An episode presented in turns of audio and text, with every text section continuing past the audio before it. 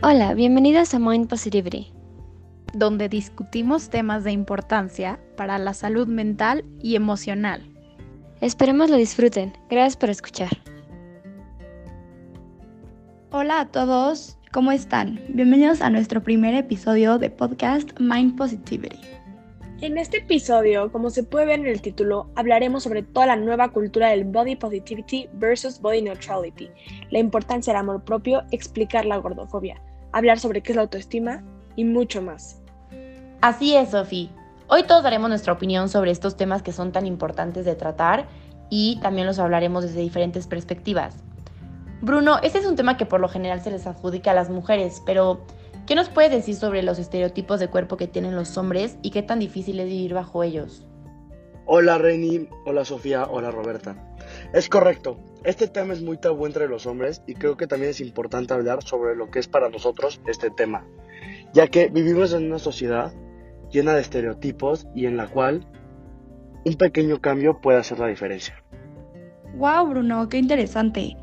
Estoy de acuerdo con lo que dices y no tenía idea de todo el impacto que esta cultura del cuerpo perfecto tenía para los hombres. Sophie, ¿qué opinas de que muchas personas hoy en día ya están comenzando a aceptar sus cuerpos, rompiendo con todos los estigmas y estereotipos que se han impuesto?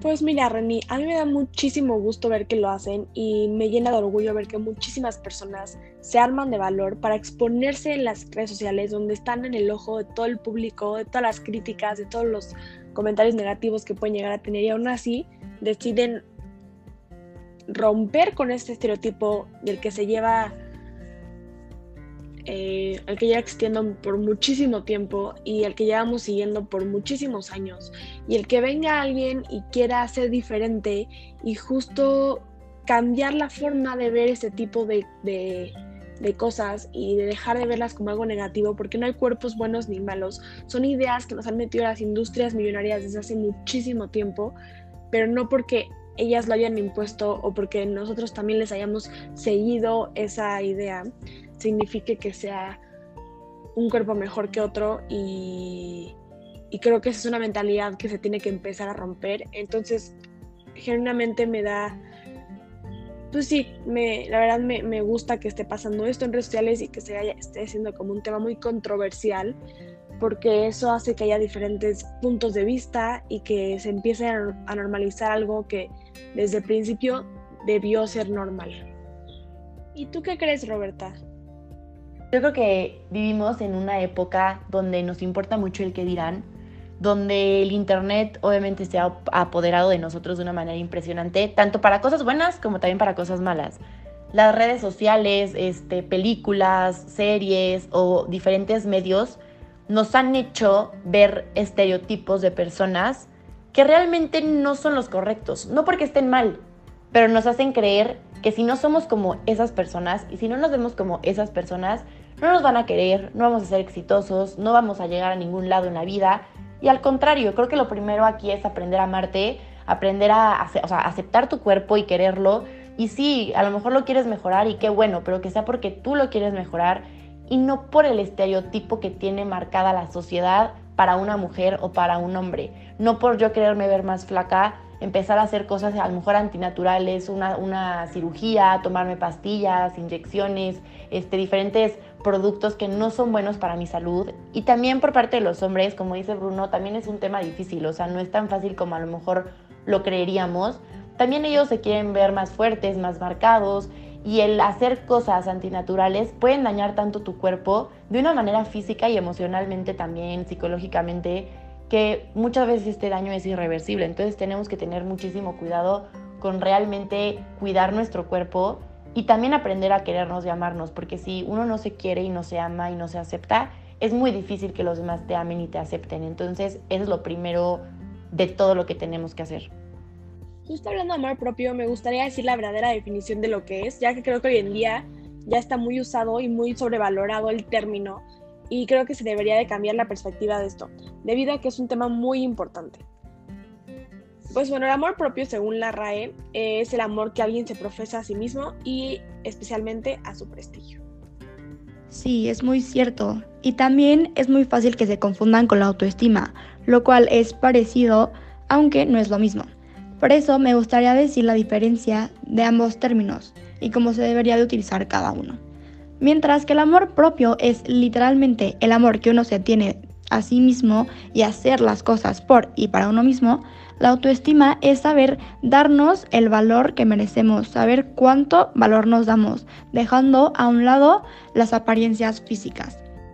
Ahora quiero tocar un tema muy controversial, lo cual es el body positivity versus el body neutrality. Para los que no saben qué significan estos dos términos, el body positivity, por definición, es es un movimiento social inicialmente creado para empoderar a personas con sobrepeso, a la vez que desafiar y cuestionar las maneras en que la sociedad presenta y observa el cuerpo humano. Mientras que, por el contrario, el body neutrality es un movimiento el cual no busca alabar el cuerpo, sino simplemente verlo como algo neutro, aceptando como es y sin obligar a amarlo completamente y a todas horas.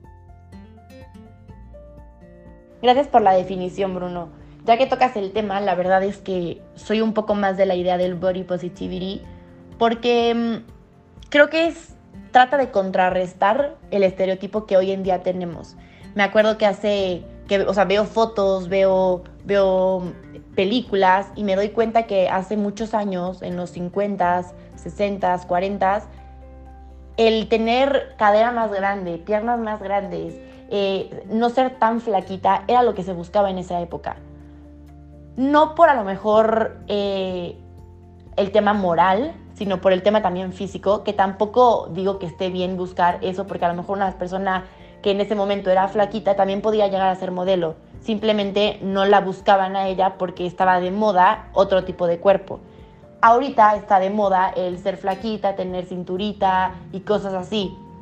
No está bien tampoco, por eso me gusta este body positivity, porque contrarresta el estereotipo que hoy en día estamos viviendo. Entonces se me hace un movimiento muy, muy padre, muy llamativo y que tiene como un trasfondo muy importante sobre todo lo que está pasando hoy en día con los estereotipos, tanto de mujeres como de hombres, no solo de mujeres. Creo que también es importante enfocarnos de hablar sobre, sobre los estereotipos de hombres que también están muy marcados y y sacar adelante esto con este tipo de cosas como el body positivity, que es algo que contrarresta lo que estamos viviendo hoy en día. La verdad es que yo concuerdo con Roberta.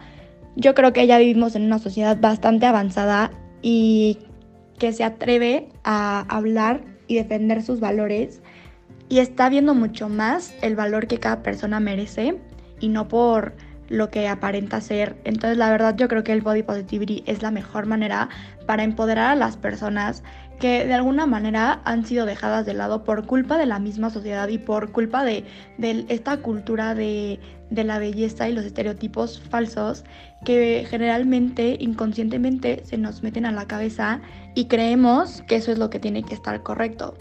Y me encanta la idea de un movimiento que apoye a las personas a aceptarse como son y, y que puedan ser ellas mismas sin ningún otro problema. Yo justo eh, creo que soy mucho más de la idea del body neutrality, eh, porque creo que es sano saber que no siempre vamos a estar bien.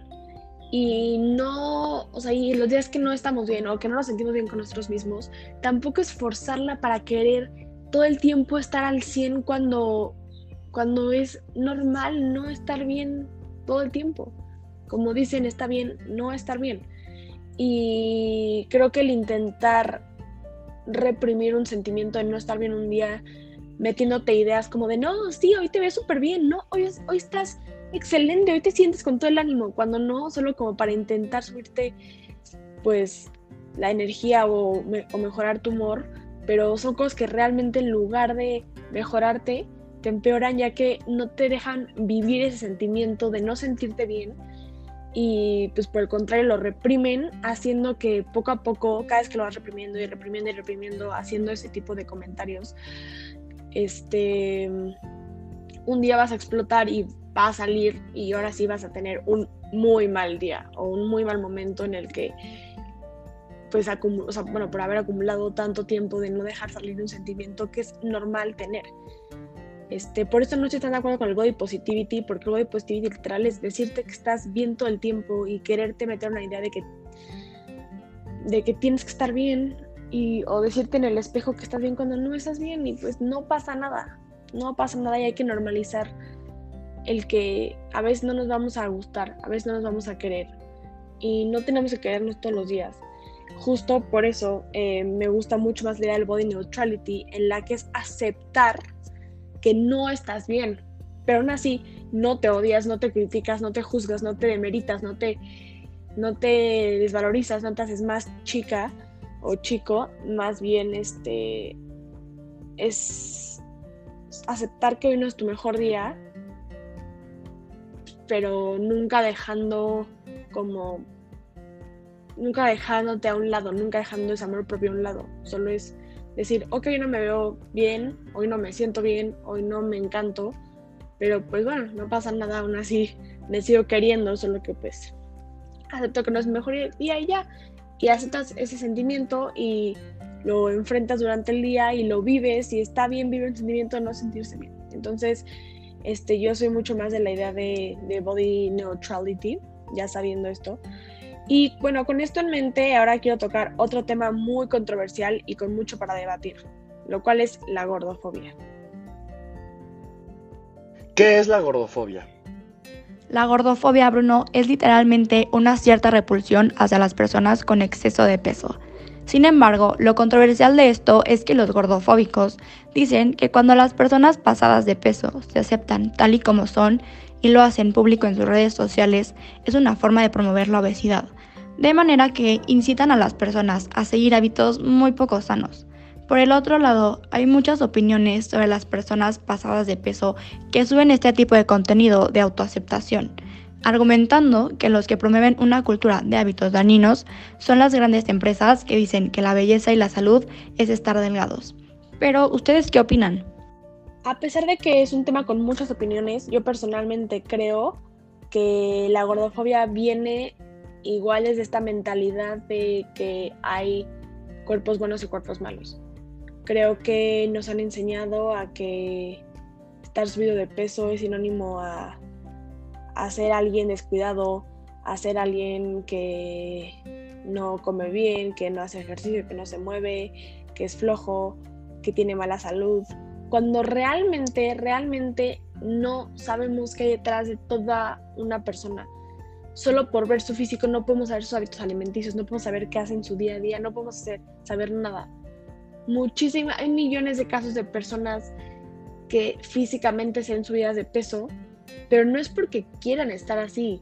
Yo conozco un caso, o sea, de una persona que conozco que realmente es una persona con mucho sobrepeso y esa persona es vegana y hace ejercicio. Y, es porque el sobrepeso no depende de ella. Es porque tiene tiroides y eso no la permite no le permite bajar de peso. Pero es un tema hormonal que ya no, que va más allá de sus hábitos o de si hace ejercicio o no hace ejercicio. Y nosotros simplemente ya tenemos este chip de automáticamente vemos a alguien pasado de peso y ya creemos que eso ya es una persona que no es sana. Y eso hace que, mm, pues, que nos metamos en cosas que uno no nos incumben porque no tenemos ni idea y dos, es muy fácil juzgar a una persona y decir en redes sociales este, que solo porque respeta su cuerpo como es, porque acepta su cuerpo como es, ya está promoviendo la obesidad. Cuando, perdón, pero creo que más bien lo que se promueve hoy en día es estar flaca, el bajar de peso.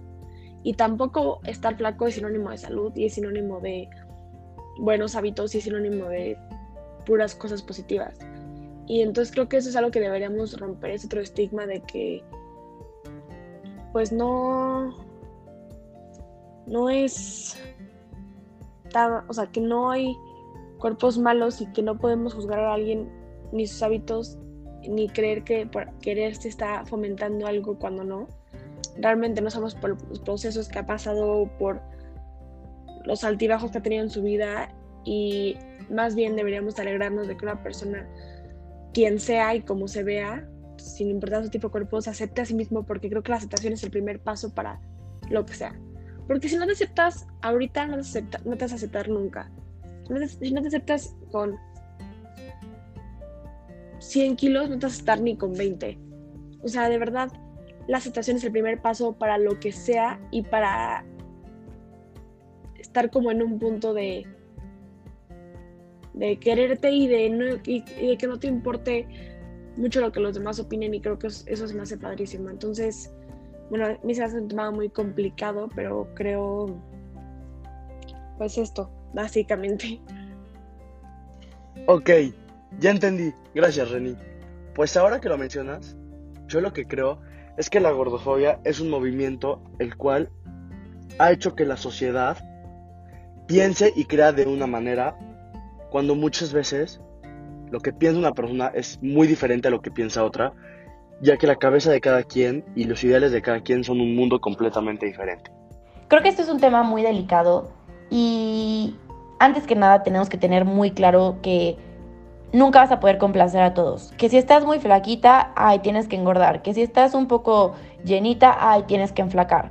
Entonces, justo es eso, los gordofóbicos dicen que lo hacen, o sea, cuando se aceptan esas personas, lo hacen para llamar la atención, para generar malos hábitos de alimentación, de ejercicio o, o de estos temas, que realmente no es eso, simplemente es que se aceptan porque aprendieron a quererse, aprendieron a amarse, aprendieron a aceptar su cuerpo y eso es lo más importante. Yo no creo que sea por un tema de incitar a personas a dejar este, los buenos hábitos de comer bien o hacer ejercicio, eh, etcétera. Creo que al contrario, es, es el poder decir, ok, a mí me tocó este cuerpo porque así nací, a lo mejor su metabolismo es diferente, no es porque no hagan ejercicio, porque no coman sano, sino porque simplemente así es su complexión y así nacieron, y también por genética.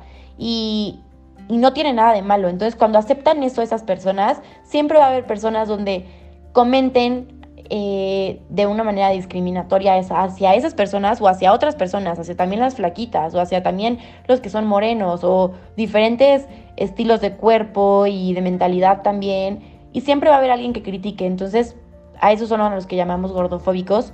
Sin embargo, creo que el que alguien se acepte no es para llamar la atención, sino para poder amarse y poder vivir tranquilos con ellos mismos y estando feliz con su cuerpo y con su, con su vida realmente.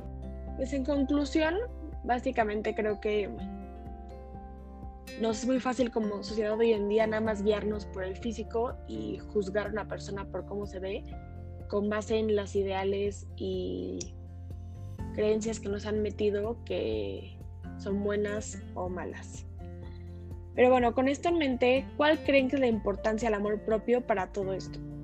La verdad es que la importancia del amor propio en estos temas es crucial para que una persona pueda vivir bien consigo misma, porque para poder aceptarte, para poder salir adelante y ser quien tú eres, tienes que aceptarte a ti mismo y esa aceptación no va a venir de qué tan bien te veas, no va a venir de qué es lo que tienes, no va a venir de tu peso, no va a venir de, de tu físico, sino va a venir de ese amor propio que tú encuentres y eso va a estar en ti mismo. No podemos estarlo buscando en lugares donde no los hay. No lo podemos buscar en el materialismo, no lo podemos buscar en, en, el qué pensarán de mí, sino en qué pienso yo de mí, cómo quiero ser yo para mí y a partir de eso entender que tú misma eres amor y que tú puedes ese amor compartirlo a los demás siendo quien eres y aceptándote tal y como eres. Porque obviamente mucha gente se pone estándares súper altos que pues tampoco se vale, ¿no? O sea, tienes que aprender a amarte con tus defectos y con tus cualidades, porque esas dos cosas es lo que te hacen ser quien eres en realidad. Y yo quisiera saber ustedes cómo definirían el amor propio y de qué forma practican ese amor. Para mí, el amor propio es aceptarte y quererte tal como eres y no dejarte influenciar por lo que la gente cree o piensa de ti, ya que al final es tu cuerpo, tu vida y mientras tú estés conforme a lo que has hecho, no hay ningún tema. Y yo lo practico manteniendo una vida sana, en base al ejercicio, buena educación, siempre cumpliendo las responsabilidades que, me, que se me asignan. De este modo puedo llevar una vida buena, y saludable y así poder compartir esa forma de vida ya que estoy siendo constante con lo que promuevo. Para mí el amor propio es algo súper importante. Como dije antes, si tú no te quieres y tú no te valoras y tú no te sientes orgullosa o no te sientes orgulloso de lo que eres y, de lo que tienes, los demás no lo van a hacer. Creo que es importante también agradecer cada parte de tu cuerpo, sea como sea que la tengas, pero simplemente el agradecerla porque realmente es con lo que, es nuestra, es nuestra casa y es nuestro, lo que tenemos que cuidar más que nada. Y también el amor propio es una manera de cuidarte y cuidar tu cuerpo de una manera más psicológicamente o, de una manera un poco más mental. Y también es importante cuidar esa parte mental, no solo a lo mejor fijarte en el cuerpo, sino también en lo que estás sintiendo, en lo que piensas, en, en, todo eso que va mucho más allá de la apariencia. Y es por eso que también el, el amor propio es muy, muy importante. Yo lo practico realmente todos los días agradeciendo algo diferente. El el agradecer que tengo a lo mejor una familia, el que tengo la manera de levantarme todos los días, que tengo una escuela, que tengo dos piernas para poder caminar, que este, puedo hablar, que puedo ver. Creo que es muy importante valorar esas cosas, no solo a lo mejor de tu cuerpo, sino también de tu vida, porque cuando aprendes a vivir con eso y aceptas lo que has vivido y lo que has pasado, también es una forma de quererte y es una forma de tener ese amor propio que necesitas. Entonces, Creo que el amor propio es muy importante para tu salud mental, porque todo viene desde la mente. Si tú no estás bien mentalmente, no vas a poder estar bien en ningún otro aspecto. Entonces creo que es demasiado importante este tema. Pues yo creo que el amor propio es todos los días aceptar la persona que eres, reconocer la persona que eres, aceptar que no eres perfecto, y aún así darte y valorarte, bueno, darte todo lo que mereces y valorar la persona que eres, aunque no seas la persona que quieres llegar a ser aún. Creo que es aceptar y abrazar el proceso de llegar a ser quien sea. Y yo lo practico haciendo cosas que sé que me, que me hacen crecer como persona, teniendo hábitos que sé que me van a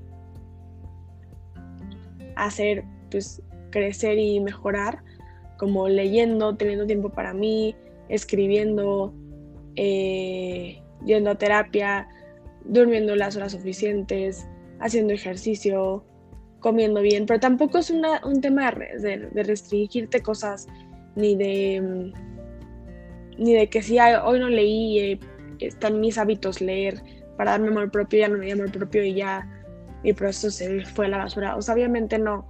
Es nada más buscar espacios que te hagan sentir bien. Pero si un día no lo haces, si un día no, este, no te dieron ganas, si un día decidiste no, si lo que sea, tampoco pasa nada.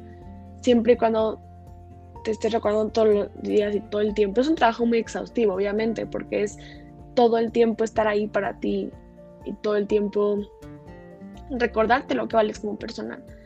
Y intentar que todo lo de afuera te, te resbale. Viviendo en una sociedad en la que vivimos, que es muy complicado, pero es saber que tú vas primero y ser tu prioridad siempre antes que nada. Entonces, o sea, no es tener que hacer todo lo que quieres ser en un día y si no lo haces, bye, pero es más bien estarse todo el tiempo recordando la, la, la persona que eres y saber tú y reconocer tus méritos y tus fracasos y estar ahí para ti, básicamente. Creo que es lo que yo diría. Eh, pues muy interesante la forma en la que cada quien lo ve y cómo cada quien lo practica en su día a día, ya que creo que para cada quien amor propio puede significar hacer cosas diferentes o, o verlo de diferente forma. Sí, claro, hay que recordar que esto es un trabajo de todos los días y que nunca va a ser algo lineal, siempre va a haber altas y bajas y también está bien, pero significa que mínimo lo estás intentando y eso es lo que importa realmente. No, exacto, o sea, hay que entender que es perfectamente normal y que está bien no siempre estar bien. Literalmente es un proceso, ¿no? Y como las montañas rusas, que hay días que vamos a estar abajo, otros arriba, y está bien, ya que sin malos días no habría buenos. Estoy de acuerdo.